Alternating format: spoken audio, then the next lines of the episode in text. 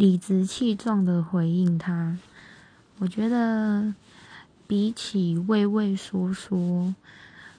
更应该要理直气壮的去回答长官，然后去面对他们的刁难。因为当他们觉得你这样的回应方式以后，他会发现，哎，你其实不是一个很好应付的下属，所以他们可能之后讲话，或者是又想要在工作方面刁难你的时候，他可能就会思考一下，到底要还是不要。